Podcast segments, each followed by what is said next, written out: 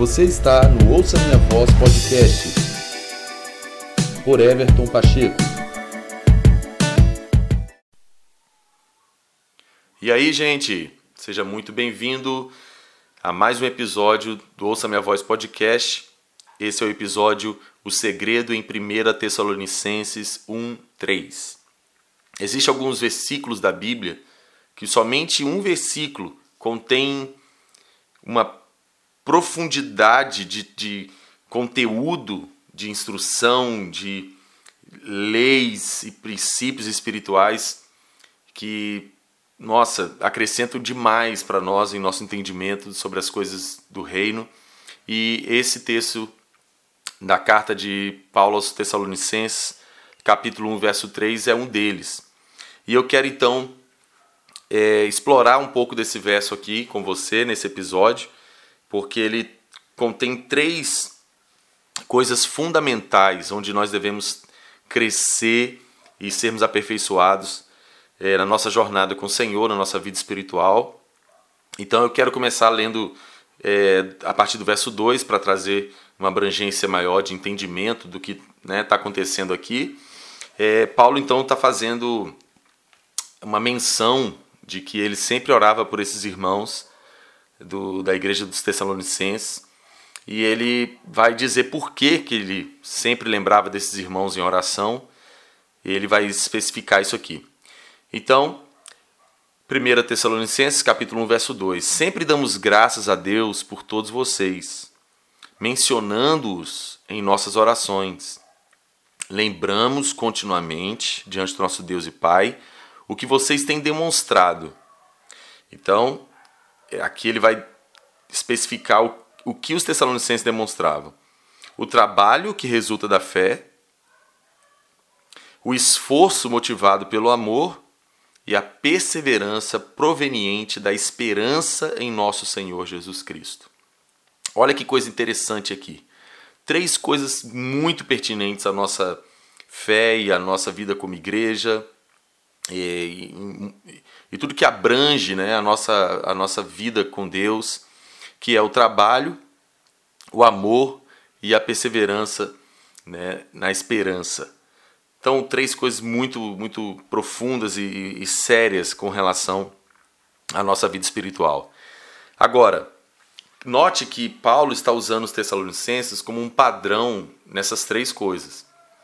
E o fato deles serem um destaque nessas três coisas, né? Ele isso fazia com que Paulo sempre lembrava deles em oração e pedindo ao Senhor que eles se mantivessem é, produtivos e crescentes né, né, no que ele especifica nesse verso 3 aqui da sua primeira carta aos Tessalonicenses.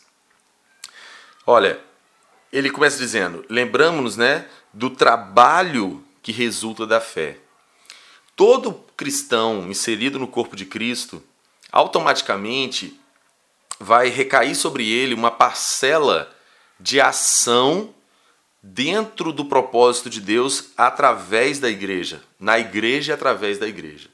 Todo, todo cristão, sem dúvida alguma, Jesus no seu ministério terreno ensinou que nós deveríamos orar pedindo ao Pai trabalhadores para a sua seara, porque o trabalho é muito grande e são poucos os trabalhadores.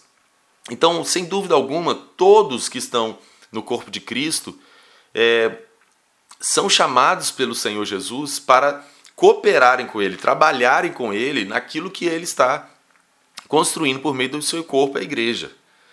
Sem dúvida nenhuma, eu costumo dizer que ninguém tem que ser espectador de nada no mover de Deus, no avivamento, no, no corpo de Cristo, na igreja. Ninguém, na ótica de Jesus, é um espectador.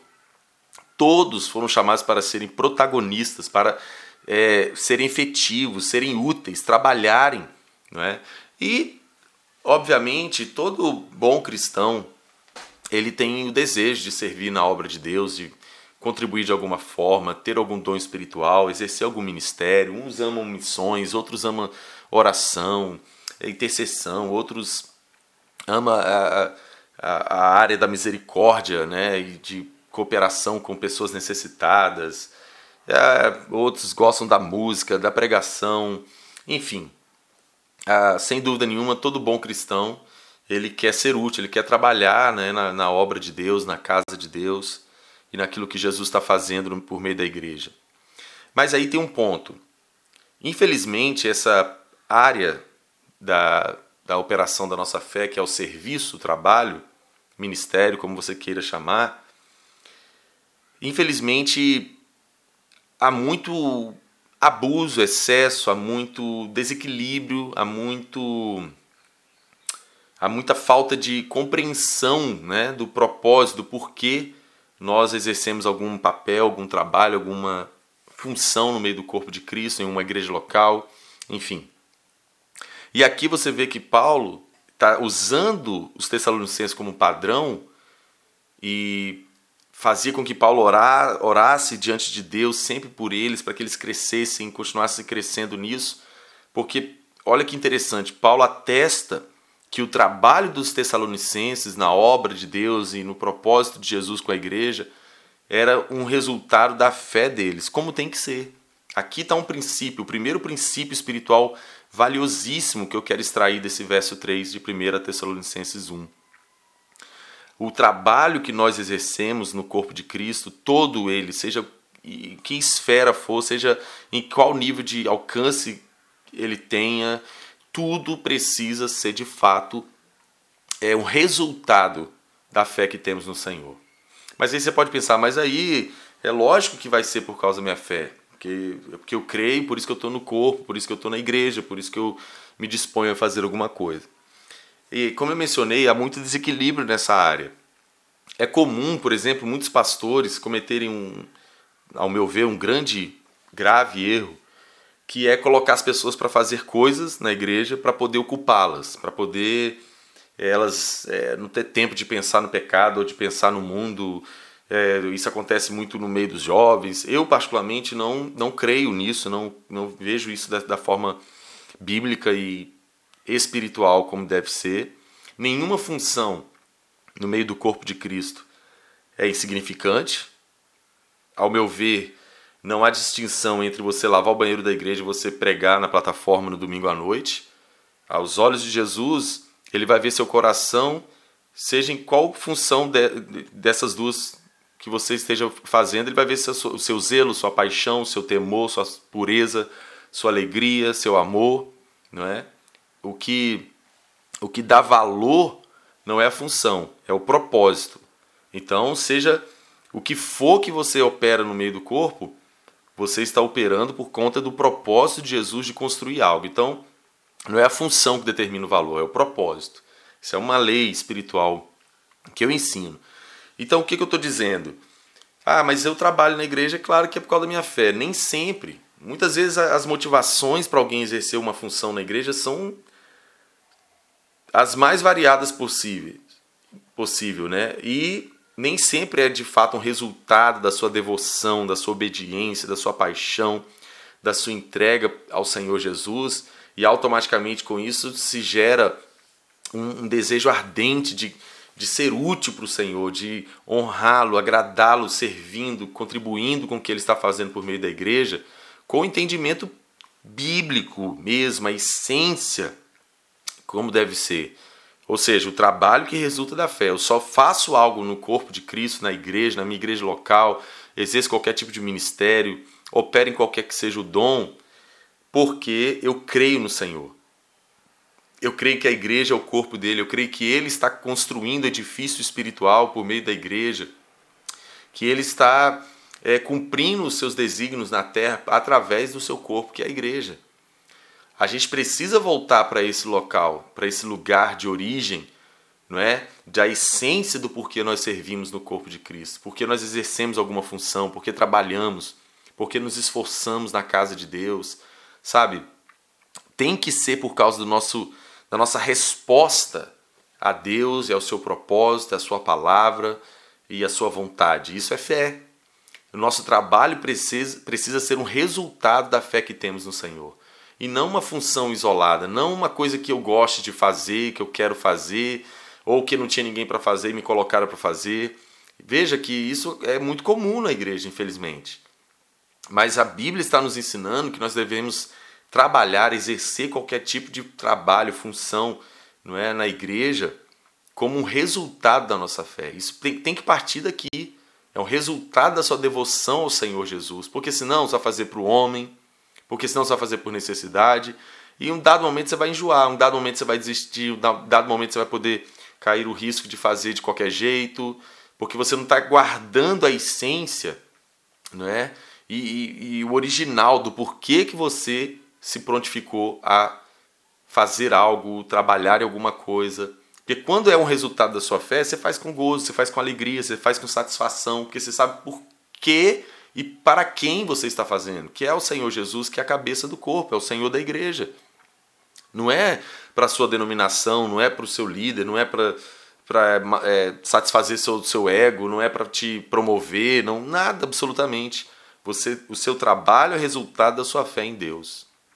E a gente precisa, por exemplo, a gente lembra aí de, de Abraão, né? Ele, a, ele foi, a obediência dele foi acreditado como justiça, porque aquilo que Tiago ensinou, a fé sem obra é morta.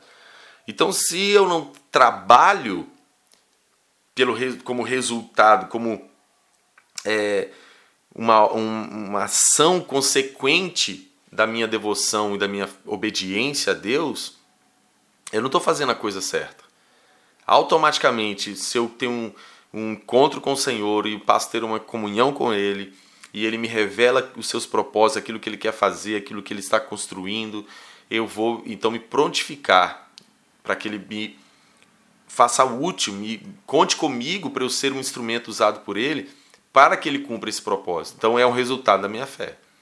Então esse é o primeiro ponto que Paulo destaca né, da igreja dos Tessalonicenses, que o trabalho deles era o resultado da fé que eles tinham no Senhor. E esse é o lugar que nós precisamos estar concernente ao nosso serviço, ao nosso trabalho na igreja, no corpo de Cristo, precisa ser o resultado da nossa fé em Deus. Não qualquer coisa fora daí que não parta desse princípio não está genuinamente correto, não está de fato fundamentado no Senhor Jesus. Então, isso é extremamente importante. O segundo ponto que ele destaca sobre os Tessalonicenses é quando ele diz o esforço motivado pelo amor. Aqui é outra coisa incrível, gente.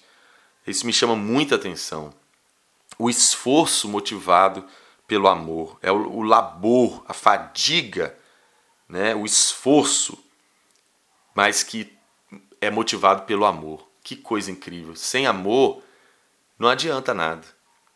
Sem amor não adianta nenhum labor, não adianta nenhuma é, aflição, não adianta nenhum desgaste se não for baseado no amor, se não for fruto do nosso amor a Deus e às pessoas. A Deus em primeiro lugar e ao próximo, como a nós mesmos. Esses, é, esses são os dois principais mandamentos. Daí depende toda a lei e os profetas. Então, olha que forte isso daqui que Paulo é, pontua aqui como um padrão que essa igreja dos Tessalonicenses tinha. Que coisa que a gente tem que aprender, gente. O esforço, o labor, a fadiga motivado pelo amor.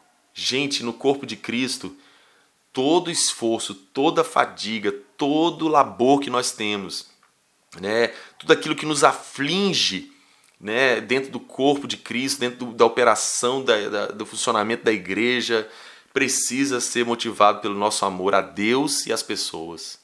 Se não for por amor, não adianta. É o que Paulo falou em 1 Coríntios 13. Eu posso fazer os sacrifícios mais espetaculares aos olhos humanos, mas se não tiver amor, não adianta nada. E é esse amor que vai nos levar de uma forma voluntária, sem esperar nada em troca, sem esperar aplauso, sem esperar é, ser, é, sabe, reconhecido. A gente ama Deus. A gente ama Deus acima de tudo, ama Deus acima de nós mesmos, acima da nossa razão, acima da nossa imagem, acima da nossa reputação. A gente ama Deus e por isso, automaticamente, nós vamos amar as pessoas. Então, todo esforço, fadiga, aflição que eu tenho que suportar dentro do dia a dia do corpo de Cristo, da igreja, do funcionamento, do, da operação do propósito de Deus em mim, através de mim, vai ser motivado pelo amor. Então, é, isso vai se tornar leve, vai fluir, vai ser uma coisa que flui, porque é amor. Sabe, quando a gente olha para o ministério de Jesus, a gente vê exatamente isso. Jesus se cansou, Jesus teve fome, Jesus trabalhou muito o dia inteiro, Jesus se fadigou, ele se afligiu, ele abriu mão de muita coisa, motivado pelo amor ao Pai e às pessoas, e ao homem. É isso que a gente tem que aprender, e por isso que Paulo destaca os Tessalonicenses, porque ele sabia que toda aflição, fadiga, né, esforço que eles é, demonstravam era motivado, era uma consequência do amor dos Tessalonicenses pelo Senhor Jesus, sua igreja, seu corpo. Não é? Então, é, é uma coisa que nós precisamos buscar. Tudo que a gente faz, irmãos, dentro do corpo de Cristo, que, sabe, toda aflição, que a nossa abnegação das coisas desse mundo gera gera muita, muita aflição, muito, muito, muito esforço, é, cobra da gente muita coisa. É, o fato de nós negarmos a nossa vida nessa carne, nossos prazeres carnais, a, a, o sistema desse mundo, nos cobra muito. E, e se isso não for é, decorrente do nosso amor a Deus e ao seu propósito, vai se tornar pesado. Em algum momento alguém vai desistir de se manter firme, sabe, nessa renúncia, nessa dedicação ao Senhor, nessa devoção, porque não é baseado em amor. O amor é que cobre multidões de pecado, é o amor que não espera nada em troca, é o amor que, que se esforça, que luta, que espera com paciência, é o amor. É o amor que nos, por Deus e pelas pessoas que vai nos fazer é, pagar o preço que for, afligir e, e o esforço necessário para poder agradar a Deus e servir as pessoas, mas tem que ser baseado no amor, tem que ser fundamentado no nosso amor, senão não vai ser como deve ser, não vai fluir, não vai ser leve. A gente vai medir, a gente vai calcular em algum momento. Ah, eu vou andar mais uma milha com essa pessoa, ah, mas poxa, vou me cansar. Ah, mas eu não tenho tempo. Vai pesar. Mas quando é amor, o esforço motivado pelo amor é diferente. Que o amor que nós conhecemos em Deus é um amor sacrificial. É o amor que não espera retorno, é o amor que dá, doa. Esse é o amor de Deus. Então, quanto mais nós conhecemos esse amor de Deus, mais desfrutamos, temos revelação do amor de Deus, mais nós estamos aptos a atuar e nos mover nesse amor de Deus. Então, os Tessalonicenses eram um padrão que Paulo está destacando, porque todo labor, todo esforço e fadiga né, que eles precisavam experimentar e viver era motivado pelo amor. Que coisa que nós precisamos aprender, gente. Isso aqui é crucial. É o amor que cobre multidões de pecado, é o amor que não olha para si mesmo, é o amor que se doa, é o amor que abre mão.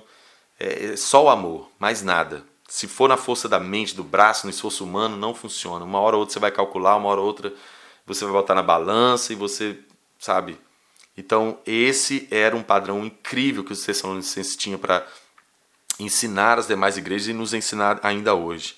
E por último, Paulo dá um outro destaque de um outro importante princípio espiritual, que ele diz: a perseverança proveniente da esperança em nosso Senhor Jesus Cristo perseverança, firmeza, constância proveniente da esperança no Senhor Jesus Cristo. Aqui é um outro ponto muito forte. É, aos, aos Efésios, Paulo faz é, uma menção que ele orava sempre para que os olhos do, do entendimento, do coração dos Efésios fossem iluminados, para que eles conhecessem a esperança que estava proposta para eles. Para que exatamente assim eles pudessem se manter firmes, se mantivessem fervorosos, felizes, aguardando a manifestação do Senhor e toda herança que vai se manifestar quando Jesus vier outra vez. E aqui você vê Paulo então é, afirmando que os Tessalonicenses tinham uma perseverança que era proveniente da esperança que eles tinham no Senhor Jesus. Isso aqui é muito forte. A gente só se mantém firme, ativo, queimando, aceso, com o espírito, sabe, em chamas e apaixonado pelo Senhor, sabe, firmes, constantes, quando nós temos os olhos fitos no Senhor e quando nós temos a revelação daquilo que está por vir, a era vindoura, a vida eterna com o Senhor, a nova Jerusalém, o reino de Cristo estabelecido na terra.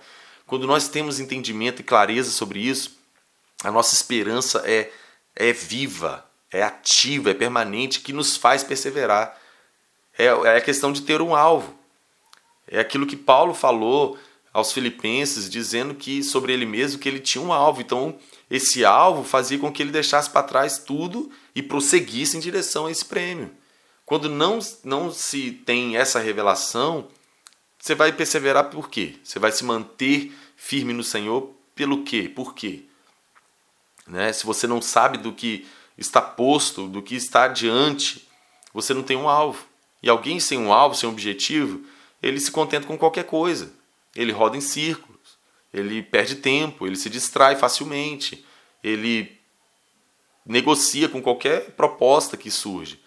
Mas quando há uma clareza de revelação a respeito do que está por vir, do que está diante de nós, a era vindoura e todas as promessas que o Senhor fez, você se mantém então perseverante, persistente, permanente, você se mantém firme na esperança que você tem em Cristo Jesus, porque você sabe que aquele que prometeu é fiel para cumprir. Então, meus irmãos, olha que forte isso que Paulo fala sobre os Tessalonicenses. Eles se mantinham perseverantes como resultado da esperança deles em Cristo Jesus. Então, são três princípios espirituais tão poderosos e tão profundos que esse texto de Tessalonicenses nos revela. Então, que cada um de nós possamos nos tornar padrões também para o corpo de Cristo, como esses irmãos tessalonicenses, nessas três coisas: um trabalho como resultado da nossa fé, um esforço motivado pelo nosso amor a Deus e às pessoas, e uma perseverança de fé que é proveniente da nossa esperança no nosso Senhor Jesus e naquilo que ele prometeu. A vida eterna, a vida com o Senhor, vê-lo face a face, conhecê-lo plenamente, reinar com ele, sabe? É, ter o nosso corpo transformado em um corpo de glória, onde nós vamos poder estar com o Senhor para sempre. Nossa, meu Deus, quando nós temos essas coisas vivas dentro de nós, essa esperança acesa dentro de nós, nós perseveramos, nós permanecemos, nós não arredamos o pé do nosso, da nossa herança, do nosso, da promessa que está posta sobre nós. Então, que assim seja comigo, com você, que o Senhor nos ajude a crescer nesses três princípios tão fundamentais e importantes da nossa fé e que assim a gente possa também se tornar um padrão como os Tessalonicenses e pessoas possam dar esse atestado a nosso respeito, como Paulo fez com os irmãos da igreja dos Tessalonicenses. Medite mais em 1 Tessalonicenses 1,3, cave, certamente você vai obter cada vez mais compreensão entendimento espiritual sobre esse texto e tão tanta riqueza que ele carrega consigo.